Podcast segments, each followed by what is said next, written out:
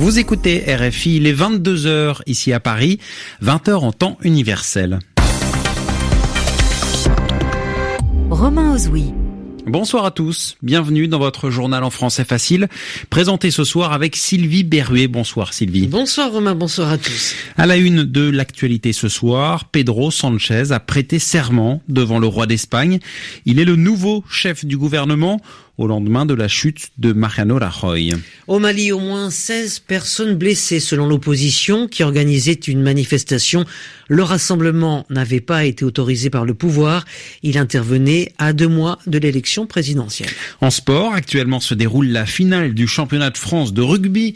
Montpellier affronte Castres. À la mi-temps, c'est Castres qui mène 19 à 6. Et puis en tennis, il ne reste plus qu'une Française à Roland Garros. C'est Caroline Garcia. Richard Gasquet, Gaël Monfils, Lucas Pouille et Pierre-Hugues Herbert ont tous été battus dès le troisième tour. Et puis à la fin de cette édition, nous nous intéresserons au mot de la semaine choisi par Yvan Amar. Le journal. Le journal en français facile. En français facile. Le nouvel homme fort de l'Espagne prend ses fonctions. Pedro Sanchez a prêté serment aujourd'hui. Oui, la prestation de serment, c'est toujours une cérémonie très officielle qui marque l'entrée en fonction d'un nouveau dirigeant. En Espagne, cela se passe devant le roi, Felipe VI. Ce samedi, Mariano Rajoy était également présent, lui qui a été chef du gouvernement pendant plus de six ans avant d'être destitué hier, au profit donc de Pedro Sanchez. Le plus dur commence pour le dirigeant socialiste qui va devoir former un gouvernement. C'est un véritable défi à Rimlipold. Pedro Sanchez n'aura pas le temps de fêter son accession inattendue au pouvoir. Les tractations en vue de former un gouvernement ont commencé. On sait déjà que ce sera une équipe 100% socialiste. Pedro Sanchez veut montrer qu'il est capable de gouverner le pays avec ses 84 députés, c'est-à-dire seulement un quart du Parlement et si possible jusqu'à la fin de la législature en 2020. Le problème, c'est que ses alliés de circonstance, à savoir Podemos et les nationalistes basques et catalans, lui ont déjà fait savoir que leur soutien n'était pas un chèque en blanc. Cette majorité instable rend l'avenir de Pedro Sanchez incertain et limite forcément sa marge de manœuvre. Mais tous ses partenaires ont finalement un intérêt en commun. Ni le PSOE, ni les partis nationalistes, ni Podemos ne souhaitent des élections anticipées. Au contraire des centristes Ciudadanos. Et pour cause, selon les sondages, ils seraient aujourd'hui largement victorieux. Arim Lipold. Au Mali, la police est intervenue lors d'une manifestation de l'opposition ce samedi. Oui, au moins 16 personnes ont été blessées selon la coalition pour l'alternance et le changement qui a organisé ce rassemblement. La manifestation avait été interdite par le pouvoir.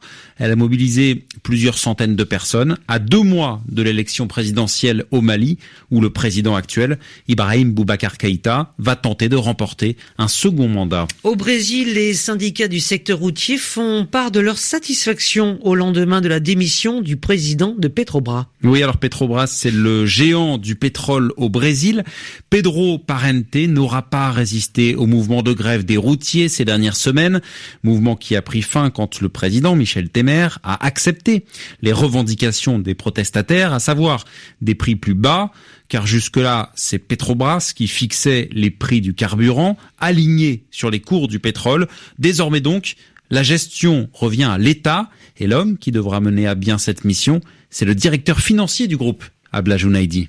Selon la presse brésilienne, en effet, c'est Ivan Monteiro, le directeur financier du groupe, qui deviendrait directeur général à la place de Pedro Parente, dont la position était devenue intenable. Décrit comme un technicien très rigoureux, Ivan Monteiro est censé mettre en place le nouveau mécanisme de fixation du prix du diesel, qui pendant six mois doit alléger le fardeau des Brésiliens. Ce mécanisme consisterait pour l'État à payer à Petrobras la différence entre un prix de référence lié au cours mondial du brut et le prix de vente sur le marché brésilien. Facture estimée pour le gouvernement 2,2 milliards d'euros.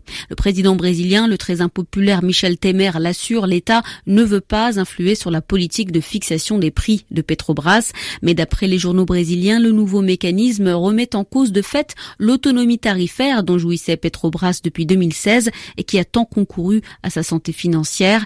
D'ailleurs, les marchés financiers ont très mal perçu le départ de Pedro Parente, crédité pour avoir redressé à son arrivée les comptes de l'entreprise publique perclus de dettes et miné par les affaires de corruption. Et Michel Temer, le président brésilien, s'est dit favorable à ce qu'Ivan Montero prenne durablement la tête de Petrobras. Allez les sports, Romain. D'abord le rugby. On suit actuellement la, la finale du championnat de France. Oui, Montpellier affronte Castres au Stade de France. On joue actuellement la seconde période.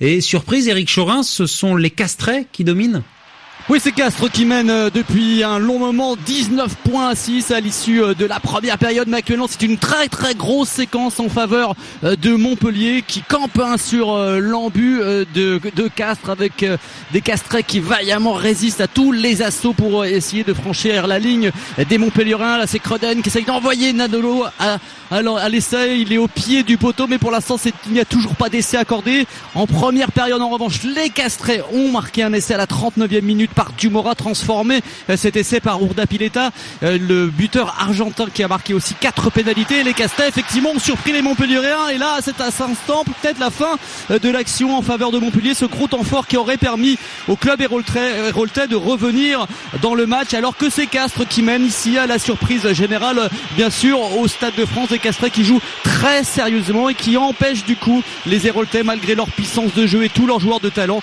de développer ce jeu justement. En ce moment, donc 19 points à 6 pour Castres face à Montpellier. On joue depuis une dizaine de minutes dans la deuxième période et Montpellier n'a toujours pas marqué d'essai. Et on suit euh, tout cela. Merci Eric Chorin en, direct du Stade de France. On vous retrouvera dans un peu moins d'une heure dans le journal de 23 heures heure française pour l'issue de cette finale donc entre Montpellier et Castres. Et puis le tennis, Roland Garros avec une journée difficile, hein, voire même catastrophique hein, pour les Français. Oui, ils étaient cinq, Sylvie, sur les cours ce samedi, et quatre d'entre eux ont été éliminés au troisième tour. Richard Gasquet, tout d'abord, battu en 3-7 par Rafael Nadal, qui a gagné à dix reprises, il faut le rappeler, le tournoi parisien. Battu également Lucas Pouille par le russe Kachanov, de même que Gaël Monfils, qui a pourtant eu quatre balles de match contre le belge David Goffin. Et puis il y a quelques minutes, c'est Pierre-Hugues Herbert qui, à son tour, a été éliminé, dominé par l'américain John Isner en 3-7. Seule victoire française, donc, elle est à mettre à l'actif de Caroline Garcia dans le tableau féminin. Elle a battu la roumaine Bégou et elle sera donc la seule française à disputer les huitièmes de finale de Roland Garros. À noter également les qualifications ce samedi de Juan Martin Del Potro, l'Argentin, Fabio Fognini, l'Italien, et l'Américaine Serena Williams, ancienne numéro 1 mondiale. Le journal en français facile. Et il est 22h08 ici à Paris et c'est l'heure de découvrir le mot de la semaine selon Yvan Amar et il s'agit du mot vautour. Un vautour à Pékin. Le titre parfois a été utilisé dans la presse aujourd'hui pour parler de la visite en Chine de Wilbur Ross, qui est secrétaire américain au commerce et qui veut faire appliquer la politique protectionniste voulue par Donald Trump. Protectionniste, c'est-à-dire qui veut protéger l'économie américaine de la concurrence étrangère, c'est-à-dire qui veut limiter, qui veut éviter cette concurrence, et notamment en élevant les droits de douane. Mais pourquoi Ross est-ce qu'on l'appelle un vautour? Eh bien, parce que avant qu'il soit secrétaire d'État, on l'appelait aussi le roi de la faillite. On dit qu'il a beaucoup racheté ou fait racheter des entreprises en grande difficulté au bord de la faillite pour les remettre sur pied, pour les remettre à flot grâce à d'importants licenciements. Et c'est là qu'on voit l'image du vautour. Au sens propre, qu'est-ce que c'est? C'est un oiseau de proie qui a la réputation de se nourrir de charognes, c'est-à-dire de chair d'animaux morts. Alors, on imagine le vautour qui plane au-dessus des animaux les plus faibles, malades, qui n'en ont plus pour longtemps à vivre, et par conséquent qui ne pourront pas fuir ni se défendre. Alors le mot, bien sûr, il est très négatif. Il évoque celui qui ne voit que son intérêt, qui n'a pas de scrupules, qui n'a pas de pitié, qui n'a pas de sentiment pour ses victimes. Et si cette image fonctionne si bien, c'est parce que derrière le mot vautour, on a le mot rapace, les deux significations au départ. Parce que, en français, le rapace, d'un côté, c'est celui qui est avide, qui veut piller le bien des autres. Le mot est de la même famille que raptin. Et puis de l'autre côté, un rapace, au sens propre aussi, eh bien, c'est un oiseau. Un oiseau de proie qui plane, qui essaye de découvrir sa proie, et quand il l'a vue, il fond dessus, il se laisse tomber, et il pique pour la saisir. Eh bien, merci. Yvan Amar, ainsi s'achève le journal en français facile. Merci Sylvie Berruet. Merci à vous. Il est 22h10 ici à Paris. Merci à Pauline Leduc qui a réalisé cette édition.